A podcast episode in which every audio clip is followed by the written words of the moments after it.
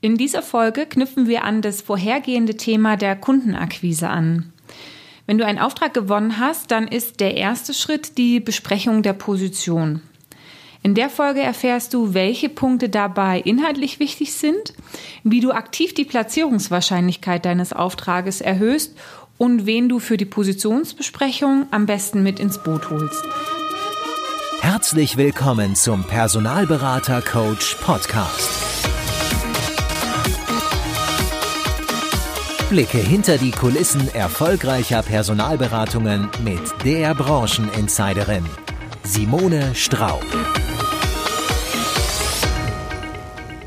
Grüß dich, mein Name ist Simone Straub und ich helfe Personalberatern und Personalvermittlern dabei, ein gut gehendes Geschäft aufzubauen, mit dem sie ein interessantes Einkommen erwirtschaften und sich gleichzeitig das Leben gestalten können, was sie sich wünschen. Und zwar ohne dabei die Fehler machen zu müssen, die andere Berater bereits vor ihnen gemacht haben.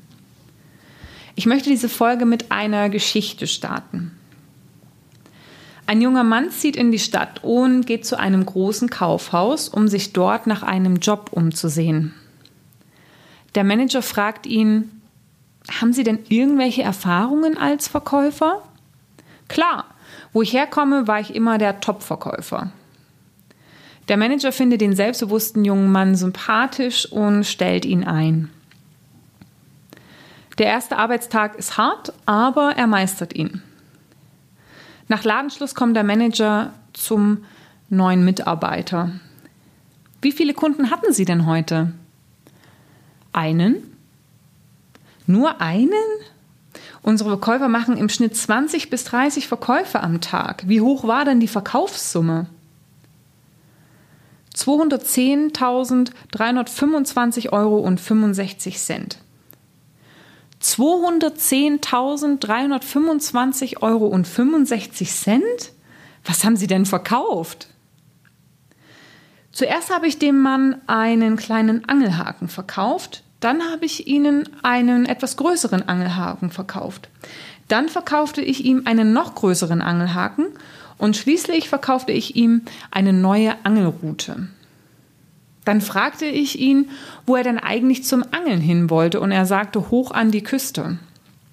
Also sagte ich ihm, er würde ein Boot brauchen. Wir gingen dann also rüber in die Bootsabteilung und ich verkaufte ihm diese doppelmotorige Seawind. Mein Kunde bezweifelte, dass sein Honda Civic dieses Boot würde ziehen können, also ging ich mit ihm rüber in die Automobilabteilung und verkaufte ihm diesen Pajero mit Allradantrieb. Sie wollen mir also damit sagen, ein Mann kam zu Ihnen, um einen Angelhaken zu kaufen, und Sie haben ihm gleich mehrere Haken, eine neue Angelroute, ein Boot und einen Geländewagen verkauft?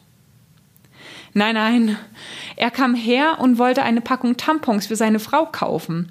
Also sagte ich zu ihm, ja, nun wo Ihr Wochenende doch sowieso langweilig ist, könnten Sie ja ebenso gut angeln gehen. Haha. Ha.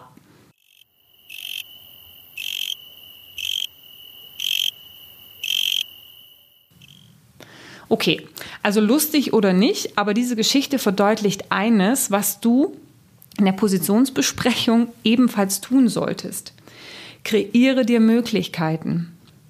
Bei der Positionsbesprechung geht es nicht ausschließlich darum, die Position zu verstehen und ja wie so eine Art Bestellung aufzunehmen, was dein Kunde sich wünscht und sich dann auf die Suche zu machen, sondern es geht auch um wesentliche vier weitere Aspekte.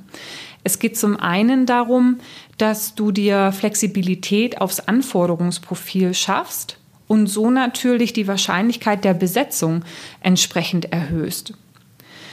Es geht ebenso darum, die Vermittlungsprozesse abzustimmen und Hindernisse im Besetzungsprozess schon im Vorfeld zu erkennen und bestenfalls zu eliminieren.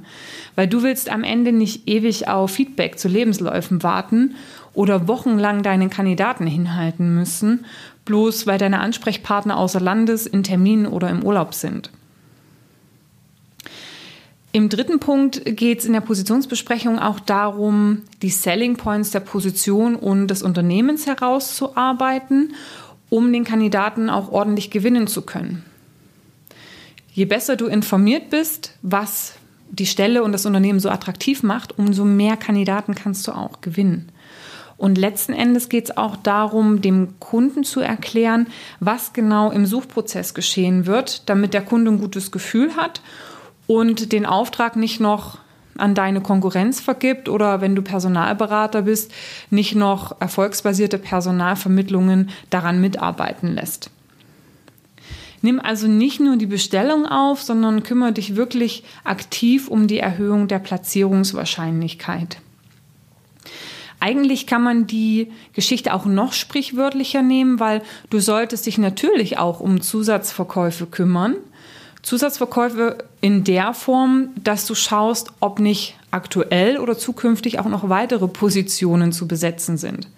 Du wärst übrigens nicht der Erste, dem das passiert, dass du eine Positionsbeschreibung aufnimmst, mit dem Auftrag ins Büro gehst und anfängst loszuarbeiten und dann im Nachgang darüber erfährst, dass es auch noch andere Positionen zu besetzen gegeben hätte.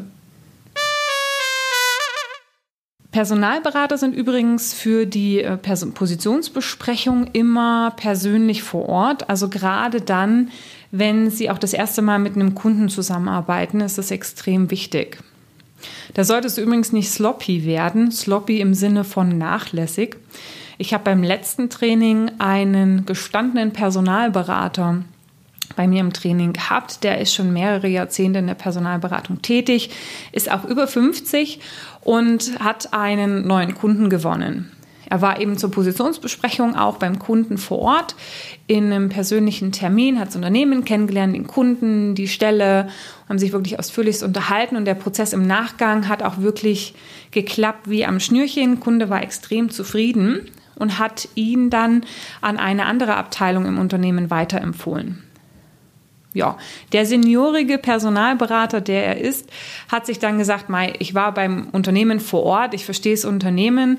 So eine Position, die da offen ist, habe ich auch schon mehrfach besetzt und hat im Prinzip nur in einem kurzen Telefonat mit dem Fachverantwortlichen noch so ein paar Rahmendaten abgeklärt und ist dann losmarschiert. Das Ende vom Lied war, dass die Profile, die zugeschickt, zugeschickt wurden, leider doch nicht so passend waren und der Bereichsleiter am Ende eine nicht so positive Erfahrung gemacht hat wie der andere äh, Bereichsleiter oder der andere Fachverantwortliche. Das ist natürlich schade. Also deswegen bleib konsequent an deinen Standards dran. Gerade in der Personalberatung, wenn du auf Drittelregelungen arbeitest, gehört ein ordentliches Positionsbriefing beim Kunden vor Ort dazu. In der erfolgsbasierten Personalvermittlung oder wenn du mit Bearbeitungsgebühren zahlst, wird sich bei dir sehr, sehr viel am Telefon abspielen. Also wenn du erfolgsbasiert arbeitest, sowieso. Ja, dort wirst du am Telefon die Positionsbesprechung machen und auch schon am Telefon entscheiden, wie viel Zeit du wirklich in die Suche für diese Position investieren möchtest. Weil manchmal wird sich herausstellen, dass ja, du am Ende nicht so viel Zeit ähm, investieren willst aus unterschiedlichen Gründen. Und da ist es eben wirklich wichtig, dass du auch dem Kunden schon im Gespräch darüber informierst, was du tatsächlich für den Kunden tun kannst. Ich observiere da doch häufiger, dass äh, Personalvermittler am Telefon die Positionsbesprechung machen, sagen, okay, ich mache mich dann für Sie auf die Suche auflegen und sich dann denken, mein Gott, für die Position pff, kannst du vergessen, da mache ich nicht viel. Ja, dann schicke ich vielleicht Kandidaten hin, die ich da gerade habe. Aber ja, das Blöde ist nur, dass es der Kunde eben nicht weiß. Und der Kunde geht davon aus, dass du jetzt suchst, du legst auf und machst nicht wirklich viel und letzten Endes fällt es eben negativ auf dich zurück. Also deswegen reflektier ruhig direkt zum Kunden, was du tatsächlich für ihn tun kannst. In jedem Fall ist sowohl der Personalberater als auch der Personalvermittler gut beraten, wenn du die Positionsbesprechung mit dem Fachverantwortlichen machst, also derjenige, an den praktisch die Neueinstellung reportet. Weil dieser Fachverantwortliche kann auch das Anforderungsprofil differenzierter betrachten, also kann dir sagen, worauf es wirklich ankommt neben dem, was eben im Stellenprofil reinformuliert ist. Und dem fallen vielleicht auch noch zusätzliche Sachen ein, die eben nicht im Profil in der Stellenbeschreibung erwähnt sind. Ja, also für dich die Möglichkeit, wirklich deine Besetzungswahrscheinlichkeit immens zu erhöhen, wenn du mit demjenigen sprichst, der auch die finale Einstellungsentscheidung triffst. Auf der anderen Seite sind Fachverantwortliche auch immer gute Ansprechpartner dafür, wenn es darum geht, die Selling Points der Position herauszufiltern. Und die brauchst du oft, weil wenn du ähm, es schon machst, dass du jetzt zum Beispiel an HR oder äh, andere Personen, die involviert sind im Prozess, die Frage stellst, warum sollte denn jemand in ihr Unternehmen kommen? Was macht das Unternehmen so interessant? Dann kennst du vielleicht die klassischen Antworten wie flache Hierarchien, Obstkorb, Kantine und so weiter, womit wir ja irgendwie keine Kandidaten mehr hinter dem Ofen hervorlocken. Deswegen ist es auch wichtig, dass du den Fachverantwortlichen fragst, was denn die äh, Stelle aus fachlicher Sicht so spannend macht. So hast du die Möglichkeit, wenigstens noch ein bisschen Fleisch an Knochen zu bekommen, um dann im nächsten Schritt eben auch Kandidaten aktiv für deine Position zu gewinnen. Das Fazit von heute ist also, eine gute Positionsbesprechung ist die Basis für deinen Besetzungserfolg. Ist die Positionsbesprechung nicht solide, baust du deinen Vermittlungsprozess auf ein extrem wackeliges Fundament.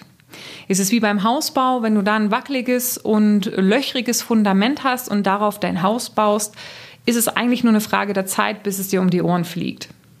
In deinem Vermittlungsprozess kann es dann eben sein, dass ja, die Prozesse einfach länger dauern als notwendig, weil du immer wieder extra Schleifen ziehen musst, um nachzuqualifizieren, dich abzustimmen etc. Oder aber, dass du am Ende den Abschluss nicht machst. Dass es vielleicht deine, Konkurrent, äh, deine Konkurrenz machst, dass der Kunde selber Kandidaten findet oder aber vielleicht auch über interne Quellen rekrutiert, wie auch immer. Ja, also eine gute Positionsbesprechung beinhaltet nicht nur die Aufnahme des Anforderungsprofils, sondern das aktive Kreieren von Flexibilität, die Abstimmung des Interviewprozesses, das Herausarbeiten der Selling Points des Unternehmens und der Position – sowie das detaillierte Verkaufen deiner Dienstleistung während der Suche als auch im Prozess. So erhöhst du zum einen das Commitment von deinem Kunden sowie zum anderen natürlich die Wahrscheinlichkeit einer Platzierung am Ende. Wenn dir diese Folge gefallen hat, dann bewerte sie gern mit fünf Sternen. Das kannst du übrigens bei jeder Folge einzeln machen. Deine fünf Sterne Bewertung ist mein Treibstoff fürs Weitermachen. Ich danke dir dafür ganz herzlich, wünsche dir viel Erfolg und Happy Hunting.